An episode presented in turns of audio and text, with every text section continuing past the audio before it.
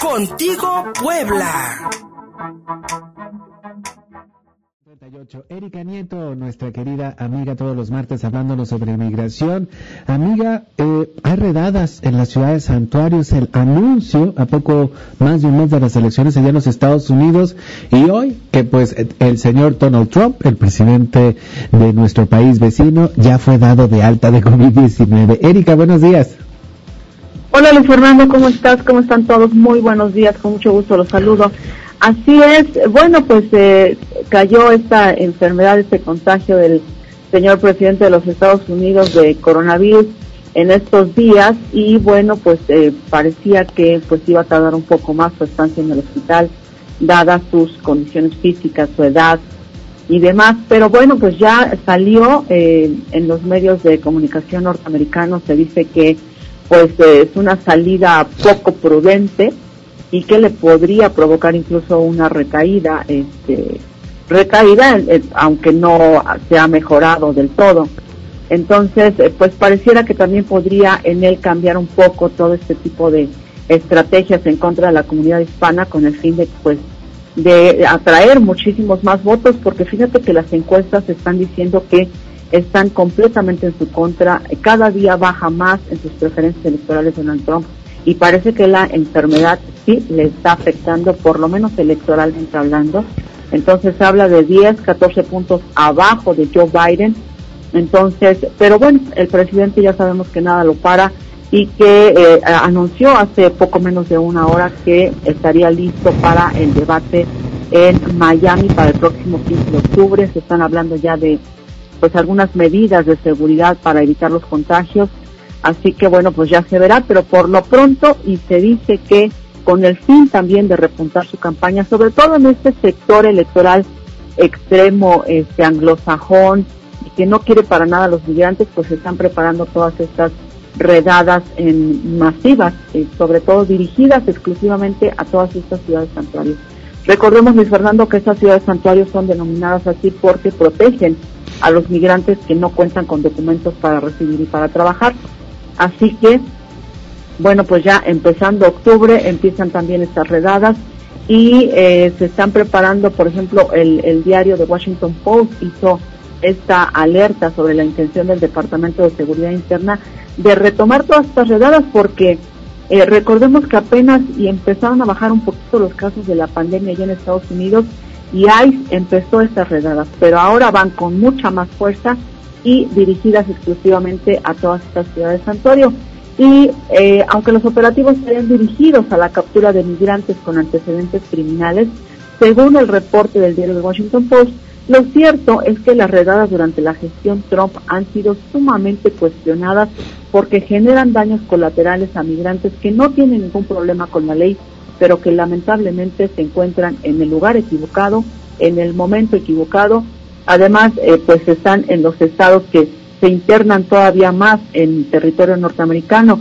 Por lo anterior, algunos abogados especializados en migración ya están alertando a los paisanos para que tengan listo un plan de contingencia en caso de ser arrestados por ahí, en el que se incluyen acciones eh, concretas con su familia establecida allá en Estados Unidos en caso de que uno de los integrantes sea deportado y un plan para el cobro del o los salarios que deje pendiente al ser arrestado incluso Fernando poderes notariales para la custodia de sus hijos nacidos en este país, porque en ocasiones pues son los dos padres los que son deportados, los hijos se quedan completamente solos y bueno, también ese plan debe estar bien, bien armado, un plan familiar.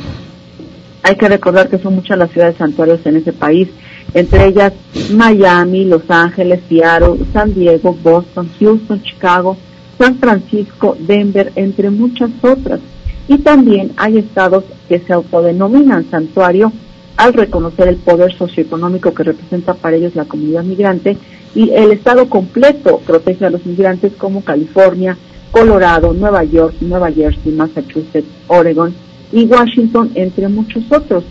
Además, en cada uno de estos operativos se va a advertir a los residentes sobre el peligro de que sean santuario, ya que de esta manera se dice que los delincuentes peligrosos estarían eh, amenazan a los originarios del lugar sin que la autoridad quiera imponerse y protegerlos, polarizando nuevamente a la sociedad anglosajona en contra de los migrantes. Y es que estos mensajes contarán con gran publicidad con el fin de promover el voto a favor de Donald Trump entre su electorado que no quiere a los migrantes en su territorio o que creen que los empleos se pierden y que la inseguridad también aumenta por culpa de los migrantes. El miedo de estas, por estas redadas se sumará al miedo por la pandemia, porque sabemos que en algunos estados ya están obviamente con un rebrote y también se suma al de la crisis económica que obliga día con día a los migrantes a salir en busca de trabajo para su subsistencia y la de sus familias. Así que pues la recomendación es que en caso de que sean detenidos, pues tienen que permanecer callados, no firmar ningún documento y pedir hablar con un juez y bueno, estar preparados ante una posible deportación. Mi querida Erika Nieto, ¿no parece gratuita esta, esta medida para atemorizar a nuestros paisanos, especialmente a los indocumentados, y pues eh, para de alguna u otra forma mantener controlado al voto latino? ¿Tendría esta intención? Sí, y fíjate que también, eh, bien, qué bueno que lo mencionas, también para guardarlos en sus casas, porque incluso quienes tienen documentos, quienes tienen la ciudadanía norteamericana o la residencia y tienen la capacidad de votar en las próximas elecciones, eh, también tendrían este riesgo de por lo menos ser encarcelados, porque, eh, pues como decimos, los mexicanos traen ese nopal en la cara y bueno, obviamente no puedes evitar parecer mexicano. Claro. Entonces, en lo que te piden documentos o no te lo piden y comprueban que eres ciudadano, bueno, pues ya te detuvieron y ya perdiste ese tiempo valioso. Así que el riesgo también sería para todos estos ciudadanos que tienen las posibilidades de votar, todos estos hispanos, y bueno, sí, los estarían asustando para que se metan a sus casas y no acudan a emitir su voto es una buena manera de no estimular el voto y de poder y de poder mantener eh, controlados precisamente los sufragios, el número de sufragios, ya que conocemos pues este arcaico sistema norteamericano de elegir a delegados que llevan el voto de todo un estado hasta Washington y así es como se definen las elecciones en Estados Unidos. Buena manera tienen nuestros amigos norteamericanos de infundir miedo y de no incentivar precisamente la participación ciudadana. Ya estaremos viendo, mi querida Erika, nos decía la semana pasada que las cosas están muy cerradas. Hoy algunos dicen que Biden ya tiene trato de, mandatario. Sí, sí, sí, sí. Las encuestas están, están favoreciendo mucho, mucho a Joe Biden. Eh, se verá en los próximos, en los próximos debates. Lo cierto es que la actitud de Donald Trump ante pues el coronavirus, ante su contagio, ante la salida muy pronta del hospital, el haberse quitado el cubrebocas en cuanto llegó a la Casa Blanca está afectando muchísimo su imagen. Lo cierto es que fíjate que lamentablemente la pandemia pues sigue avanzando y pues la gente está viendo justamente esto, que mientras a él lo cuidan 14 eh, médicos y está teniendo tres tratamientos al mismo tiempo, este no puede decir el señor que no le tengan miedo al coronavirus, obviamente así y dicen los médicos allá en Estados Unidos que prácticamente hay una mini clínica en la Casa Blanca, bueno, pues así cualquiera puede tener la confianza de curarse, pero el ciudadano común no, no la está librando tan bien con la pandemia.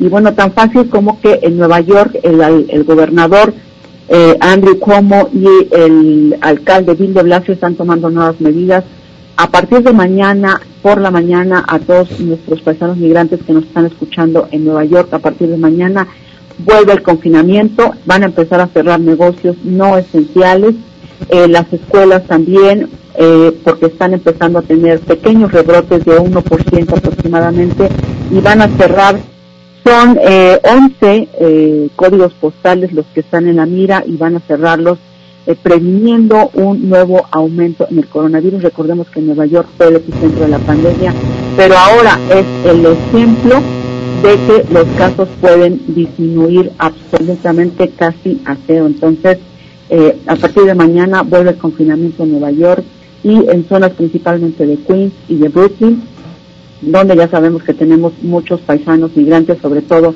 poblanos, así que pues eh, la pandemia no ha disminuido y la actitud del presidente pues no puede ser esa y por eso es que le está afectando las encuestas, Luis Fernando. No ha disminuido y pues ya tenemos el ejemplo de París también donde se está retomando esta nueva normalidad y el cierre de, temporal de negocios ante rebrotes, así como está sucediendo en, sucediendo en Nueva York. Erika Nieto, muchísimas gracias amiga. ¿Dónde te encontramos? Gracias. Pueden encontrar esta opinión en eh, municipiospuebla.mx. También estamos en Exilio Periodismo Binacional o en ojonoticias.com o seguirme en redes sociales vía Twitter en arroba erinife. Ahí la van a encontrar. Muchísimas gracias, Erika. Hasta la semana que viene. Gracias, Luis. Hasta el próximo martes. Pausa y seguimos contigo.